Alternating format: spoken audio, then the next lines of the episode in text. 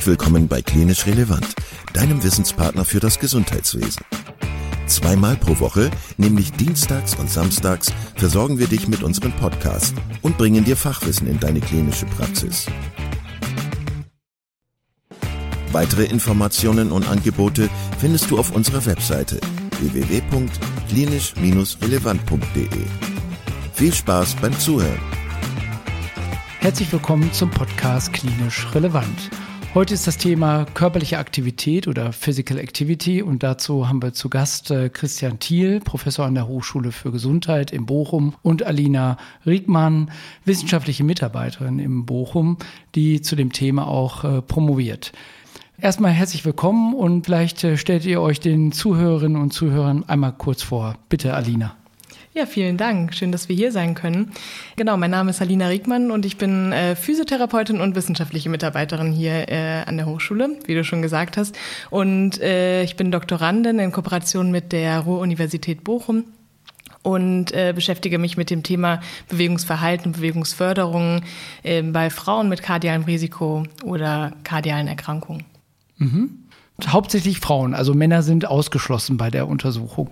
Hauptsächlich Frauen. Christian, bitte vielleicht noch ganz kurz was zu deiner Person. Ja, gerne. Ähm, danke auch für die Einladung. Christian Thiel, Professor für Physiotherapie von Hause aus Sportwissenschaftler, früher sehr vielseitig interessiert, jetzt eben auch an dem Thema körperliche Aktivität, Bewegung aus Eigeninteresse, aber auch eben in Forschung und äh, Lehre sehr interessiert. Ja, bin gespannt, ähm, welche Fragen du uns stellen wirst, Christian. Ja, ich glaube, wir fangen mal mit einer ganz einfachen Frage an. Ich habe gehört, ihr hattet berichtet, dass es den Welttag körperlicher Aktivität gibt oder Physical Activity. Äh, warum ist das so wichtig und äh, wann ist dieser Tag überhaupt? Ja, der Tag ist jedes Jahr im, am, immer am 6. April, also Frühjahr, wo man jetzt vielleicht auch wieder anfängt rauszugehen, aktiv zu werden. Ähm, ja, der Tag weist einfach, soll einfach darauf hinweisen, auf das Potenzial, die Rolle von körperlicher Aktivität, die es ähm, eben unter anderem auch für die Gesundheitsberufe, aber auch für jeden einzelnen Menschen haben kann. Ähm, und das ist ja jetzt auch der Anlass, dass wir uns unterhalten. Insofern hat das ja schon äh, sozusagen seinen Zweck erfüllt. Ja. Prima zu hören. Also ich bin jetzt, wenn ich hier so sitze, körperlich aktiv oder nur geistig oder beides. Also wenn wir dich jetzt sehen würden und genau beobachten, du hast ein bisschen mit dem Fuß gewippt gerade. Körperliche Aktivität ist jede muskuläre Aktivität, ähm, die einen Energieumsatz, den Energieumsatz steigert oder erhöht, wenn du jetzt vielleicht noch aufstehen würdest oder wenn du jetzt vielleicht noch ein bisschen spazieren gehen würdest oder eben auch Gartenarbeit, ähm, irgendwo vielleicht äh, runtergehst in den Hörsaal zu, zu einer Veranstaltung, dann würden wir wahrscheinlich eher schon über körperliche Aktivität sprechen. Mhm. Also ich habe eine bestimmte Einteilung diesbezüglich, habe ich verstanden.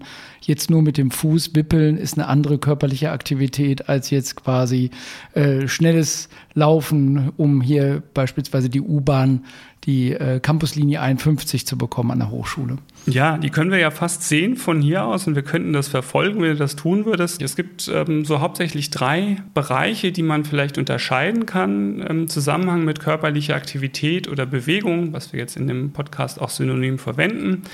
Das eine ist ähm, tatsächlich Inaktivität oder Sitzen, also das Ausbleiben von Bewegung, wenn man äh, keinen Energieumsatz äh, hat durch Aktivität. Das ist etwas, was man möglichst vermeiden würde und auch vielleicht regelmäßig unterbrechen würde, wenn sich das äh, möglich machen lässt. Das nächste ist dann eben Alltagsaktivität, Beispielsweise eben auf dem Weg äh, zur U-Bahn oder ähm, wenn man einkaufen geht oder natürlich auch so Dinge wie Fahrradfahren, ähm, im Garten arbeiten etc. Alles Mögliche, wo man ein bisschen außer Atem kommt. Das muss nicht stark sein, aber wo man eben sich bewegt mit größeren Muskelmassen und ähm, ein Teil von Bewegung, körperlicher Aktivität wäre auch noch Sport und Training im klassischen Sinne, aber eben nur ein Teil und eine Möglichkeit. Mhm. Wie messe ich denn jetzt körperliche Aktivität? Ja, das ähm, gibt es viele verschiedene Methoden, um körperliche Aktivität zu messen. Also da ähm, kommt es immer so ein bisschen auch drauf an, was möchte ich genau wissen, also wie genau möchte ich das vielleicht auch wissen. Und relativ niedrigschwellig gibt es zum Beispiel Fragebögen, die man an die Person, von der man eben dann auch die körperliche Aktivität erfassen möchte, gibt. Und es wird meistens retrospektiv äh, dann erfasst. Das, das kann eine Frage sein, es können aber auch schon verschiedene Fragen sein, um eben auch die unterschiedlichen Intensitäten, Christian eben beschrieben hat, dann eben auch direkt zu erfassen und zu unterscheiden. Und es kann aber auch, und gerade so in, in, in der wissenschaftlichen äh, Betrachtung, also auch das, was ich dann jetzt in, in meiner Dissertation mache, wird es dann eben schon, gibt es verschiedene Geräte, die äh, körperliche Aktivität dann registrieren. Zum Beispiel Beschleunigungssensoren, die dann Beschleunigungen in einer oder bis zu drei Dimensionen äh, erfassen können. Teilweise auch in Ergänzung mit einer Herzfrequenzmessung, um da eben auch dann ja, Zusammenhänge und darüber genauer die äh, Aktivität oder den Energieumsatz dann zu erfassen. Der Goldstandard ist entweder radioaktives, äh, radioaktiv markiertes Wasser oder ähm, auch die indirekte Kalorimetrie, also wirklich die Atemgasanalyse. Ja, das sind so die Geräte, die man benutzt. Vielleicht so auch im Alltag äh, ist es ja äh, mittlerweile auch so bekannt. Oft wird es über Schritte ja auch gemacht. Also mittlerweile gibt es viele äh, Uhren oder das Handy, die eben die Schritte erfasst. Aber eben auch da durch die Beschleunigung kann auch über den, äh, also zum Beispiel dann in der Einheit Kilokalorien pro Minute oder pro Stunde eben auch darüber der Energieumsatz dann ähm, erfasst werden. Mhm. Christian schaut schon auf seine Uhr und checkt genau, die Schritte genau. von heute. Ich habe so schnell nicht aktivieren können, aber ich glaube, es sind heute so äh, dreieinhalbtausend Schritte gewesen, die ich äh, gemacht habe. Ich weiß zwar noch nicht genau, wo ich sie gemacht habe, aber passt das zu euren Empfehlungen, die ihr aussprechen könnt, wie aktiv ich beispielsweise sein muss? Naja, also das, das passt zu den Empfehlungen, die ich dir jetzt gebe, dass du heute noch ein paar Schritte machen solltest. ich habe es befürchtet.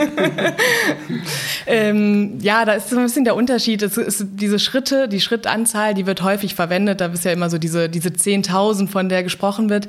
Ähm, wir nutzen meistens eher die äh, Zeit, in der, in der eben, äh, in der aktiv man aktiv sein soll, zum Beispiel eben in moderater Aktivität oder intensiver Aktivität.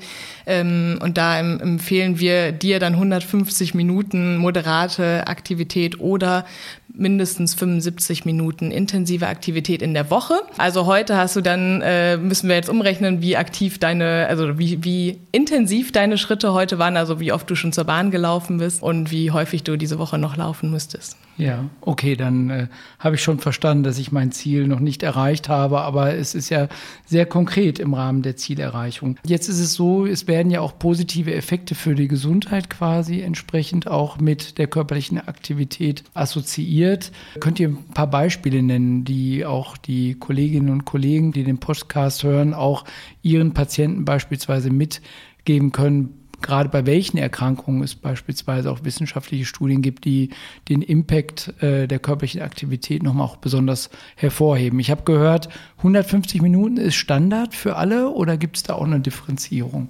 Ich fange jetzt mal an mit den, äh, ja. mit den Empfehlungen oder wo eben Bewegungen auch besonders aktiv sind. Dann können wir noch weiter darüber ja, sprechen. Schritt für Schritt, äh, hast genau. schon recht. Passt ähm, zum Thema. Genau, Schritt für Schritt nähern wir uns den Empfehlungen jetzt. Vielleicht erstmal nochmal zu, genau, welche, welche Krankheiten oder wie da vielleicht auch die Effekte besonders deutlich sind. Und ähm, das ist vielleicht auch ein Punkt, warum ich mich eben mit äh, Frauen und kardialen Risiken oder kardialen Erkrankungen beschäftige, weil eben besonders bei Herz-Kreislauf-Erkrankungen die Effekte besonders deutlich werden. Also wenn eine, die Bewegungsempfehlung sozusagen jetzt erreicht wird, also viel Bewegung ist dann eben auch mit einem ähm, verringerten Risiko für ähm, kardiovaskuläre Erkrankungen und eben auch für in dem Zusammenhang ähm, bei Diabetes mellitus Typ 2 und eben auch, wenn man sich zum Beispiel die äh, Cholesterinwerte anguckt, dass eben auch da die Bewegung einen Einfluss auf äh, das Verhältnis der Cholesterinwerte hat.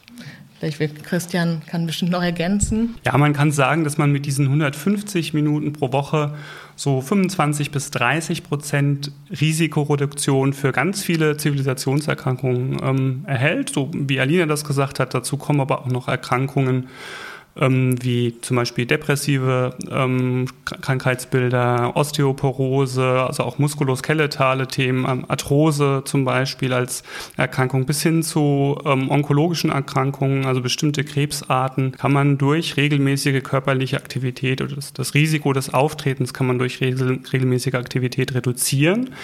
Gleichzeitig, das wären jetzt so die präventiven äh, Effekte, gleichzeitig ist es natürlich so, dass Bewegung in sehr, sehr vielen dieser äh, Krankheitsbilder auch eine ganz entscheidende Rolle spielt. Entweder tatsächlich im Sinne der Therapie für die Kuration, aber manchmal eben auch einfach, um wieder die Lebensqualität, die Teilhabe wieder zu erlangen und wieder, ich sag mal, ja, wieder sich bewegen zu können nach einer Erkrankung, vielleicht mit einer, ähm, auch einer schweren Behandlung, ist eben auch ein ganz wichtiges Thema. Auch dafür spielt körperliche Aktivität eine Rolle. Mhm. Wenn man ein bisschen mehr sich bewegt, also wenn man jetzt vielleicht auf 300 Minuten geht, dann hat man bei einigen, aber nicht allen dieser Krankheitsbilder nochmal eine Steigerung, teilweise eine Verdoppelung der Risikoreduktion oder der Effekte. Aber diese Dosis-Wirkungsbeziehungen sehen doch für die meisten, gerade die kardialen Erkrankungen, so aus, dass ich den größten Benefit habe, wenn ich vorher nichts getan habe und dann aktiv werde.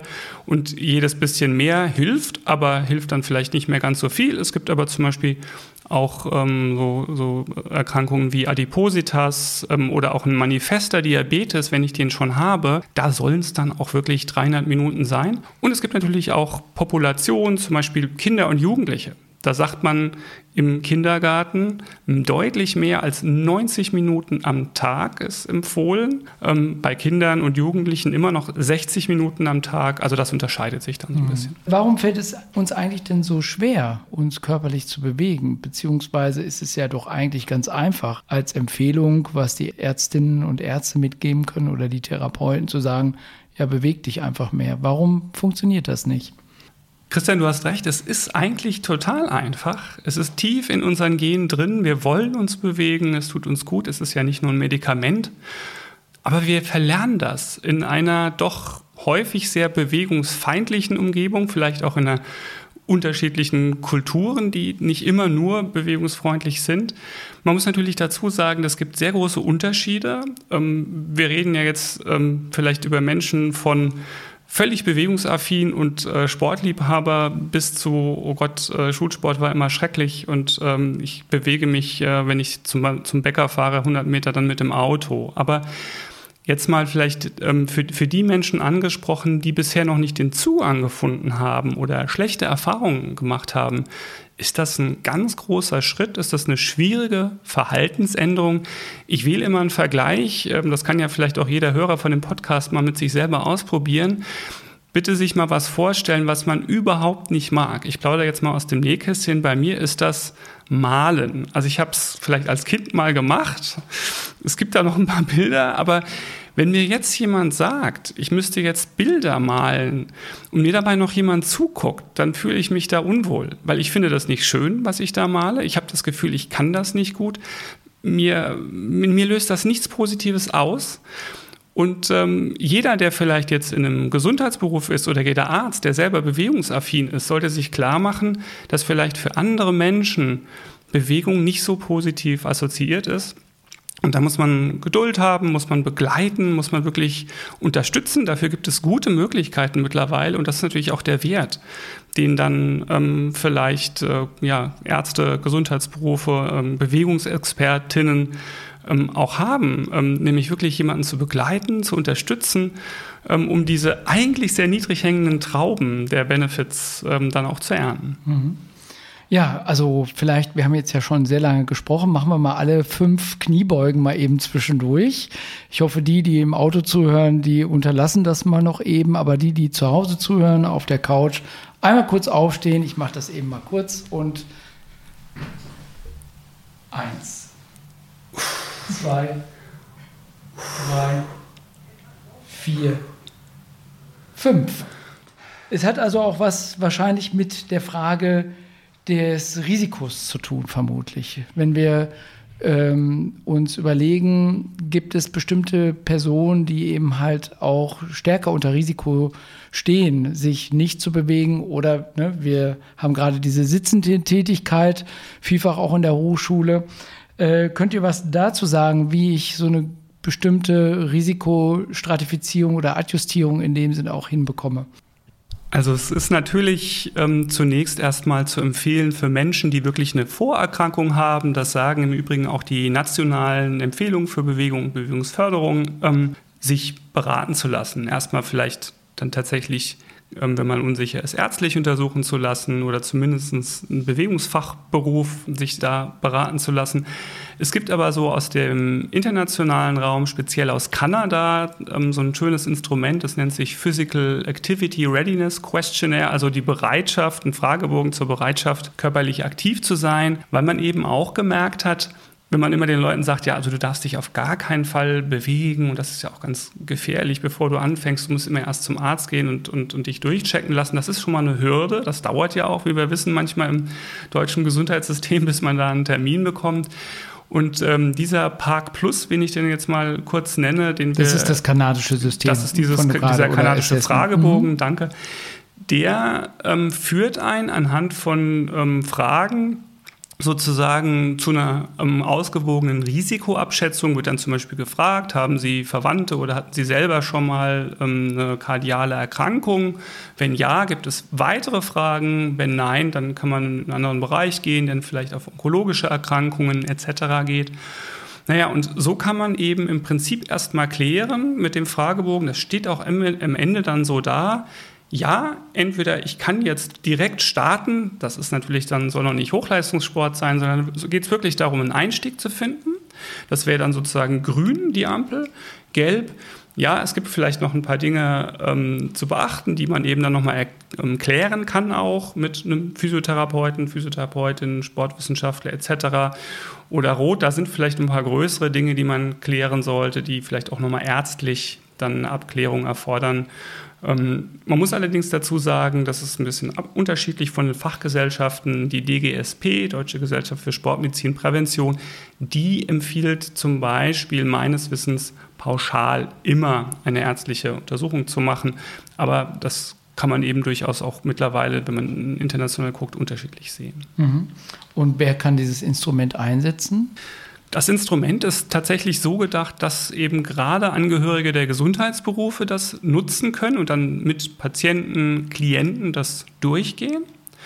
Es ist aber letztlich im Bereich der Prävention und Gesundheitsförderung auch tatsächlich so, dass Menschen, die sagen, Mensch, das Wetter ist toll, ich will rausgehen, ich habe jetzt lange nicht mehr gemacht, nichts mehr gemacht, ich bin mir nicht sicher, das selber ausfüllen können und mit diesem Ergebnis dann weiterarbeiten können. Gibt es das schon Studien, die das beispielsweise verglichen haben mit irgendeinem Smartwatch oder Fitbit, um da auch auf vergleichbare Empfehlungen zu kommen? Oder würdet ihr sagen, das ist doch ein durchaus anderes Datenmaterial? Meinst du ähm, die Risikoabklärung oder meinst du tatsächlich dann die Steigerung der Aktivität? Ähm, naja, beides. Inwiefern kann ich das quasi auch zur Risikoadjustierung in dem Sinne auch nehmen oder verwenden? Es wäre, es wäre sicherlich denkbar, dass man sowas integriert ähm, in, in ja, E-Health-Systeme, sicherlich. Ähm, wäre ja auch denkbar, dass dann Ärzte oder eben ähm, Physiotherapeuten bei ihrem Screening ähm, das eben auch, auch dann ähm, digital nutzen oder vielleicht, dass man es sogar schon auch vorher digital abfragt und das dann äh, in der Sprechstunde sozusagen weiter bearbeitet. Das auf jeden Fall. Ähm, und dann hätte man das natürlich sehr schön integriert. Äh, es gibt ja beispielsweise jetzt auch für Smartphones tolle Anwendungen, die einem zum Beispiel die Schrittzahlen äh, tracken. Ähm, wir hatten ja vorhin diese 150 Minuten. Das kann man übrigens ganz gut umrechnen, wenn man weiß, dass bei einer langsamen Gehgeschwindigkeit so 60 bis 80 Schritte gemacht werden pro Minute, bei einer schnellen Gehgeschwindigkeit vielleicht 100 oder 120 ähm, Schritte pro Minute. Naja, und die ähm, Applikationen, die werden tatsächlich immer schlauer. Also es gibt mittlerweile Tools, da lässt man sein Handy halt irgendwo in der Tasche und das erkennt dann ziemlich gut, geht man, fährt man Fahrrad, ähm, Schwimmen scheint es noch nicht so zu funktionieren, aber ähm, die erkennen das und geben an deinem abends einen Report, Schrittzahlen, Energieumsatz. Das ist immer eine grobe Hochrechnung, aber es kann sehr motivierend äh, sein und ist eben auch sehr niedrigschwellig mittlerweile, sehr einfach zu benutzen. Jetzt, Alina, hattest du vorhin berichtet über deine Promotion, dass du ja damit eben halt dich jetzt auch mit der Frage der körperlichen Aktivität auseinandersetzt und insbesondere ist das Thema Frauen ein Thema. Vielleicht kannst du kurz was über deine Studie oder deine Studien den äh, Zuhörern ähm, darstellen oder erklären, was du da genau machst. Ja, sehr gerne. Ähm, genau, es ist, ich schaue mir vor allen Dingen eben das Bewegungsverhalten von Frauen an, weil die grundsätzlich meistens in der Literatur und in also bisherigen Studien unterrepräsentiert sind und eben auch dort eigentlich das also der Förderungsbedarf höher ist. Und deswegen werden sie eben jetzt bei mir explizit einmal ähm, erforscht sozusagen. Und ähm, ich habe in meiner ersten Studie ähm, der die verschiedenen Aktivitätstracker, nenne ich jetzt mal so, ähm, untersucht, um eben herauszufinden, auch welcher das beste Gerät ist, um eben in dieser Altersgruppe bei Frauen eben das Bewegungsverhalten zu erfassen, vor dem Hintergrund, dass einfach auch die Bewegungen sich verändern, dass also die Art der Bewegungen, aber auch der Energieumsatz sich dann eben verändert. Das war der erste Teil und eben dann mit dem Gerät, welches am besten geeignet ist, jetzt in der zweiten Studie die Prävalenz von körperlicher Aktivität zu erfassen und da in verschiedenen Settings, also sowohl eben Frauen mit einem kardialen Risiko als auch mit der kardialen Erkrankung, die zu Hause selbstständig leben, aber auch in verschiedenen Settings, zum Beispiel stationäre Aufenthalte oder ähm, auch im Reha-Bereich, also ähm, im Herzsportbereich zum Beispiel, besonders dann eben nochmal betrachtet werden, um herauszufinden, eben auch welches Setting besonderen Be äh, Bewegungsförderungsbedarf ähm, aufweist. Und was erwartest du in fünf Jahren, äh, wie dein Ergebnis quasi eingebettet wird in die weitere Versorgung von Frauen beispielsweise? Ja, im besten Falle wird natürlich jetzt ein Setting oder auch mehrere Settings, die eben den Förderbedarf haben, ähm, dann in einer weiteren Studie erstmal in einer Pilotstudie äh, untersucht oder versucht, eben da auch das Bewegungsverhalten zu steigern. Und das ist natürlich dann etwas, was eben auch längerfristig anhalten soll und in dem Zuge vielleicht auch ja einfach implementiert wird in, in diesem Setting und da aber nicht nur in der Steigerung von Bewegungs, also dass einfach nicht nur die äh, Person selber als Individuum gesteigert wird, sondern eben auch die Bewegungsförderung in dem Setting integriert werden kann. Mhm. Es ist ja so, dass die WHO auch wieder eine neue Empfehlung, glaube ich, letztes Jahr rausgebracht hat, wo es insbesondere auch nochmal um die Frage geht, wie wir so strategisch eben halt in den nächsten fünf bis zehn Jahren, ich meine mich zu erinnern, dass das 2030 auch nochmal Thema war im Rahmen dieser Empfehlung. Und wie, wie kann, was ist eventuell jetzt auch noch nicht nur von den Wissenschaftlern eben vielleicht auch gefordert, sondern vielleicht auch naja, die Politik ist, sage ich mal, jetzt nicht an allem schuld, aber sie kann ja durchaus das eine oder andere initiieren. Gibt es aus eurer Sicht auch Elemente, die man jetzt im Sinne der Nachhaltigkeit auch auf politischer Ebene einfach erreichen muss? Weil wenn ich mich recht erinnere, ist die gesundheitsökonomischen Folgen, wenn wir weiter so uns wenig bewegen, doch immens, auch die man kalkuliert hat im Rahmen auch der Zunahme der chronischen Erkrankungen. Könnt ihr da was kurz zu sagen? Ja, da hast du total recht. Also du meinst wahrscheinlich den Global Action Plan on Physical Activity der ja. WHO, genau. Und der hat eigentlich genauso vier, ähm, vier Punkte. Also da geht es natürlich zum einen darum, auf der Ebene der Patientinnen und Patienten äh, zu schauen, wie eben Bewegung gefördert werden kann, aber eben auch auf der Ebene der Versorgenden und eben auch dann der Umwelt und ähm, des ganzen Gesundheitssystems. Genau, diese vier Punkte. Mhm. Christian, du würdest das ganz gerne noch ergänzen. Ja, ähm, man muss halt auch wirklich überlegen, wie schafft man attraktive, sichere und, und gute Bewegungsverhältnisse? Und ähm, man kann das immer so ein bisschen vergleichen, das ist vielleicht sehr drastisch, aber wenn ich mich in einer bestimmten Umgebung bewege, also einem bestimmten Gebäude, ähm, dann kann das eben bewegungsfreundlich oder weniger bewegungsfreundlich sein. Und momentan ähm, wird das noch nicht systematisch irgendwie gefördert. Wir haben für jedes Gebäude einen Brandschutzbeauftragten, aber es gibt keinen, bei großen Gebäuden, keinen Bewegungsbeauftragten. Wir haben einige hier Hochschule, ja. Das ist zum Beispiel ein Thema. Eine ganz wichtige Frage ist natürlich auch, wie wird es finanziert? Ähm, wenn man zum Arzt geht äh, und, und sagt, ich habe einen, ja, einen Gesundheitscheck, dann wird vielleicht, ähm, werden Laborwerte gemessen, ähm, was ja auch, auch, auch sinnvoll und, und, notwendig ist und, und vielleicht ähm, verschiedene Krankheitsbilder abgefragt.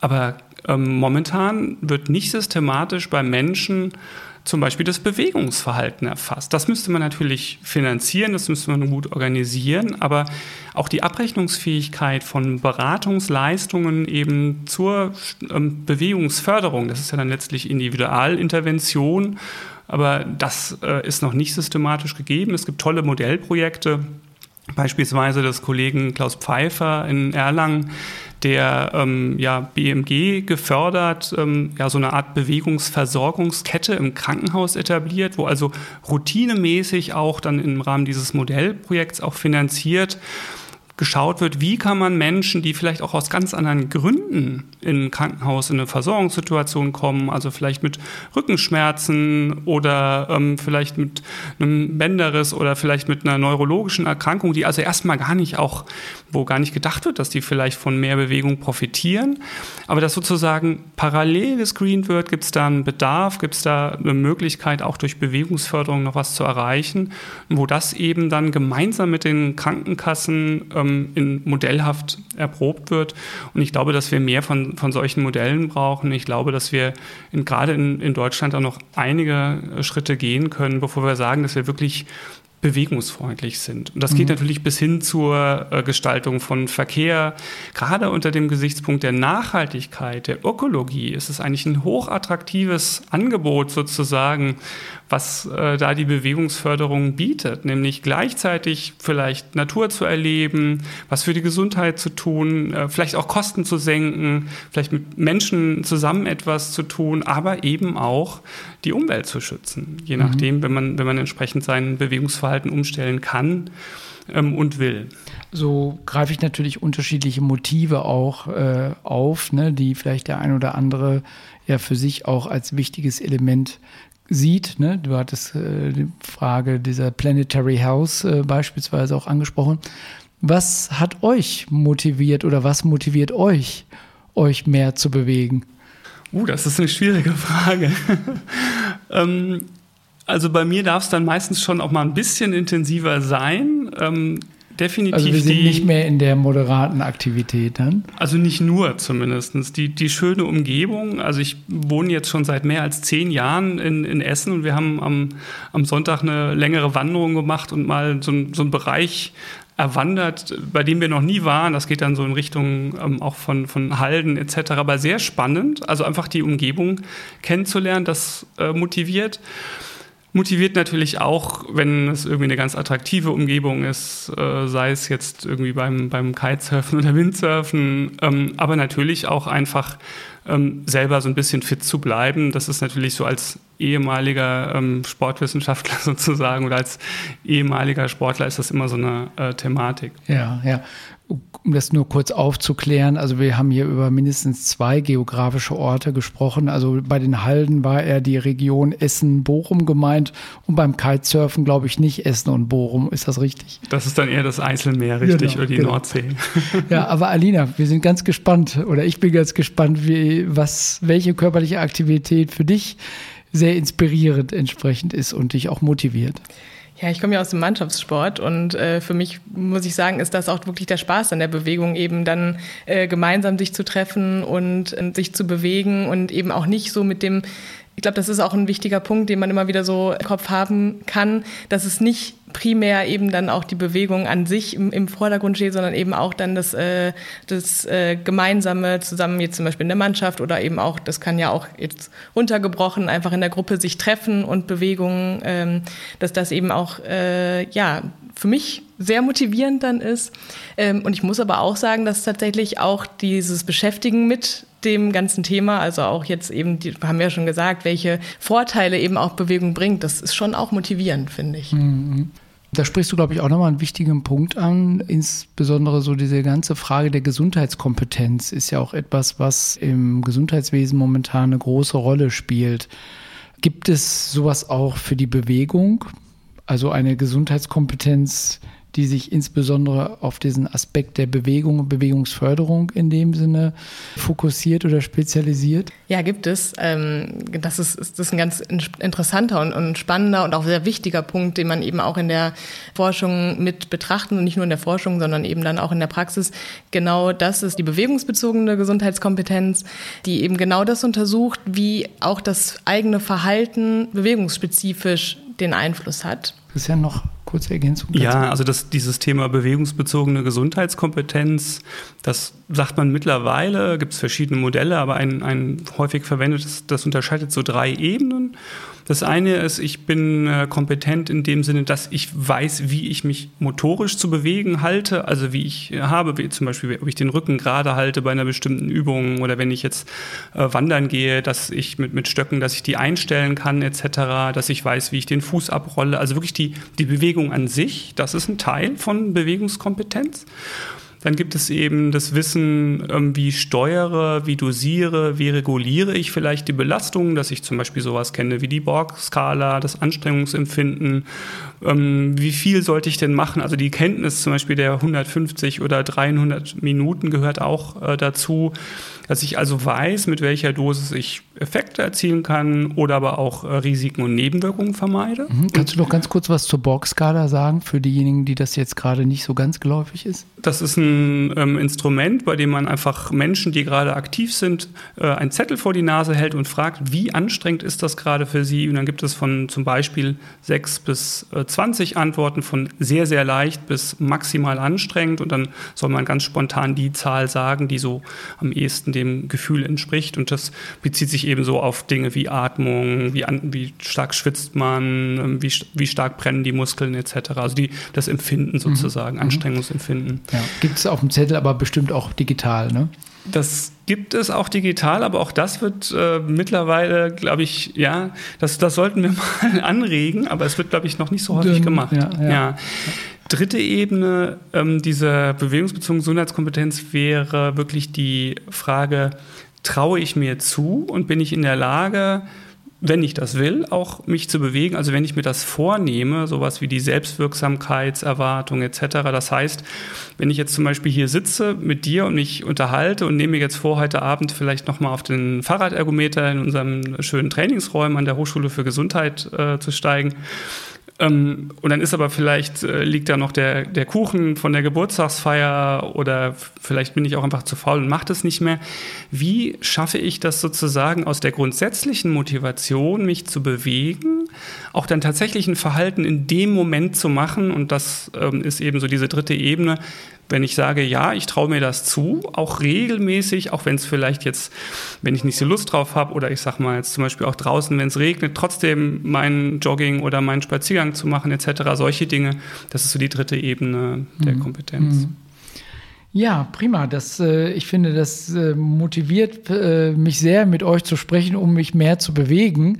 Was machst du ähm, denn heute Abend, Christian? Das haben wir jetzt nicht naja, vorgesprochen. Also, aber äh, wir haben einen Hund und dieser Hund muss natürlich auch raus und dieser Hund ist äh, durchaus auch etwas größer. Also insofern sind wir da schon auch regelmäßig beschäftigt. Vielleicht noch ganz kurz zum Schluss die Frage, was äh, können wir von euch erwarten in den nächsten Jahren im Rahmen von weiteren Forschungsfeldern? Also was interessiert euch noch?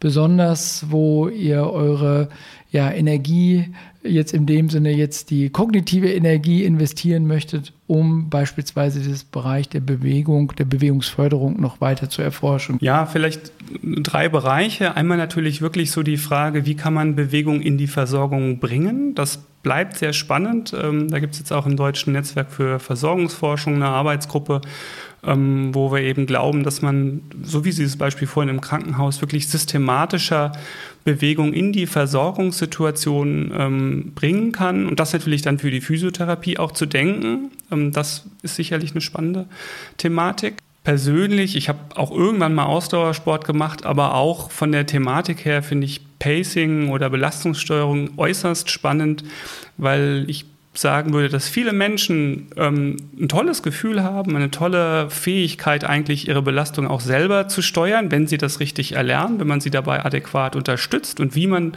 ähm, das bestmöglich unterstützt und wie Menschen mit welchen sensorischen Empfindungen, unter welchen Kognitionen, also welchen Überzeugungen sie das machen, ähm, wie man das unterstützt, das ist äh, hochspannend.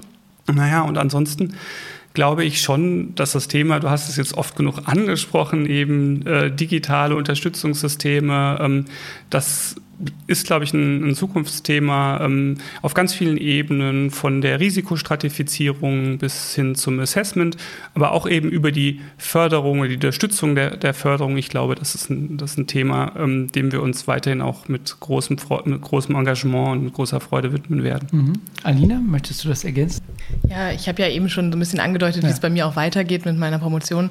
Ähm, und ich glaube, das passt auch so ein bisschen zu Teilen, die jetzt Christian nochmal gesagt hat, dass es eben genau darum auch jetzt gehen soll, soll eben die Bewegungsförderung in, in diesem Set, in einem Setting mit den Frauen ähm, mit kardialem Risiko oder kardialer Erkrankung und oder vielleicht sogar ähm, da eben auch dann wirklich zu betrachten, wie kann Bewegungsförderung da wirklich gut umgesetzt werden, also auf den verschiedenen Ebenen mit den Stakeholdern, aber eben auch mit den Frauen, aber eben auch mit der, dem, weiß ich, wenn wir sagen zum Beispiel im Reha-Setting wäre das eben auch dann die Einrichtung, wie kann man dann da äh, Bewegungsförderung äh, wirklich leben.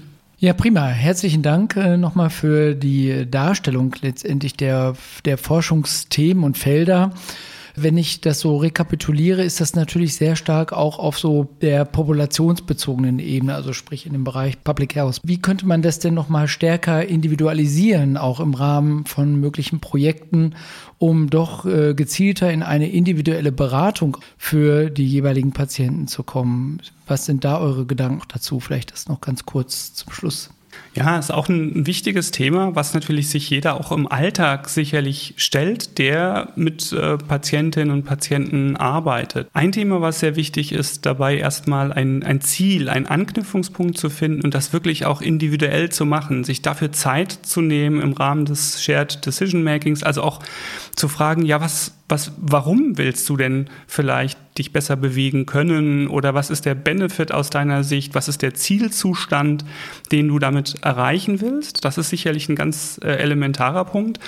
Und dazu gehört auch, und da ist die Forschung noch, noch nicht so weit, da gibt es zum Beispiel von Sudeck und Konzelmann so erste Ansätze, auch ein Typ von, ich nenne es mal Bewegungsinteressen ähm, so ein bisschen herauszuarbeiten. Also zum Beispiel zu sagen, dass jemand, der würde gerne fit sein, der, für den ist das schon an sich toll und interessant, wenn er sich als leistungsfähig erlebt.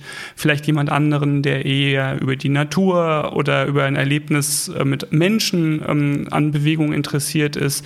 Wieder jemand anderes, der wirklich sagt, ach, ich habe wenig Zeit, ähm, aber die Zeit möchte ich maximal effizient nutzen, um was für meine Gesundheit zu tun. Also da äh, entsprechend anzuknüpfen und ich glaube, auch da sind noch einige spannende Studien offen. Mhm. Alina, möchtest du das noch ergänzen? Ja, im Grunde hast du uns ja eben auch schon gefragt, was motiviert mich, aktiv zu sein? Und das sind auch Fragen, die eben gestellt werden können, den, ähm, den Personen, die auch dann ihre Bewegung steigern wollen, zum Beispiel eben äh, die wichtigsten Gründe, warum ich eine Veränderung möchte oder äh, was ich mit dem neuen Bewegungsverhalten erreichen möchte. Also das kann man wirklich auch einfach so fragen oder eben auch dann das Gesundheitsziel, was erreicht werden sollte. Das kann ja auch ein, ein Ziel sein, was mit der Steigerung von Aktivität erreicht werden sollte. Und ähm, vielleicht können auch Personen benannt werden, die einen dabei unterstützen. Ich hatte ja eben schon gesagt, Mannschaftssport zum Beispiel wäre bei mir dann ein Punkt und eben andersrum aber auch mögliche Hindernisse überwinden und welche Hindernisse das wären, die eben schon zu identifizieren gemeinsam. Und dann als letztes auch die Frage, wann ist der Plan erfolgreich? Und ein Mittel, was man eben auch nutzen kann, da sind wir dann wieder jetzt bei deiner Uhr oder eben bei den ähm, Geräten, die ich jetzt auch untersucht habe, ist dann eben sich auch anzugucken, wie aktiv ist die Person schon und das aber auch dann zu nutzen. Also sich anzugucken, nicht nur zu sagen, so wie ich jetzt gerade zu dir gesagt habe, ja, du hast nur 3000 Schritte, das ist zu wenig, sondern auch zu sagen, du hast schon 3000 Schritte und wir schauen uns doch mal an, wann warst du heute aktiv und wo können wir vielleicht auch ansetzen, um die Aktivität zu steigern. Mhm. Also es muss aber dann ja auch irgendwo realistisch sein ne? im Rahmen der Umsetzung. Was kann man da dann noch mitgeben, um das vielleicht auch für die einzelnen ja, Beratenden oder zu Beratenden vielleicht auch etwas plakativer und einfacher auch umzusetzen, weil es geht ja vielfach wirklich auch um die Umsetzung in äh, das allgemeine tägliche Leben, beziehungsweise den normalen Rhythmus, den muss ich ja irgendwie auch durchbrechen. Was, was sind da eure Ideen zu? Ganz wichtiger Punkt, Christian, den du ansprichst. Ähm, zum einen realistische Erwartungen und erstmal sagen, dass das wirklich schwierig ist, dass man da auch vielleicht mal Rückschläge in Anführungsstrichen erleidet. Also ähm, auch nicht immer vielleicht gleich mit den 150 oder 300 Minuten starten, sondern schauen, wo steht die Person. Und es kann sein, dass man vielleicht erstmal bei einem Drittel oder der Hälfte der empfohlenen Bewegungsdosis startet vorsichtig ausprobiert, auch was vielleicht machbar ist, was ist gut organisierbar im Alltag, rein zeitlich, rein von der Durchführung praktisch. Und darüber dann äh, praktisch erstmal eine Art, ja, ich, ich nehme wieder das Wort Selbstwirksamkeit in den Mund, also da, da eine Art Glaube daran steigert und entwickelt, ja, ich kann das regelmäßig durchführen, ich bin da kompetent, ich fühle mich dabei äh, gut etc. Und irgendwie macht das ja fast sogar ein bisschen Spaß. Mhm. Ja, vielen Dank für das äh, bewegende Gespräch und meine Abschlussfrage oder Bitte, den Satz zu ergänzen. Die Empfehlung, was ich jetzt so gehört habe, die ihr auch ausgesprochen habt und auch die durch die WHO ähm, breit verteilt wird, sind die 150 Minuten. Also bewegt euch bitte Zuhörer mindestens in der Woche 150 Minuten, relativierend auch, vielleicht ist nicht so päpstlich zu sehen, aber wir wissen ja auch schon, dass es eben halt ein gesundheitsbezogener Aspekt hat. Wie würdet ihr den Gedanken, vom Satz her ist es jetzt ja fast schon nicht mehr in den normalen Satz zu bringen, aber wie würdet ihr den Gedanken weiter fortführen wollen?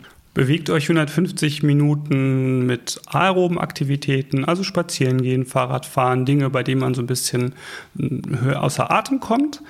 Wenn ihr wollt, macht vielleicht noch zweimal die Woche ein Krafttraining dazu. Oder wenn ihr lange sitzt, mehr als zwei Stunden am Stück sitzen, vielleicht unterbrechen mit kleinen zwei-, dreiminütigen Mini-Bewegungspausen. Das wäre die eine Möglichkeit der Ergänzung.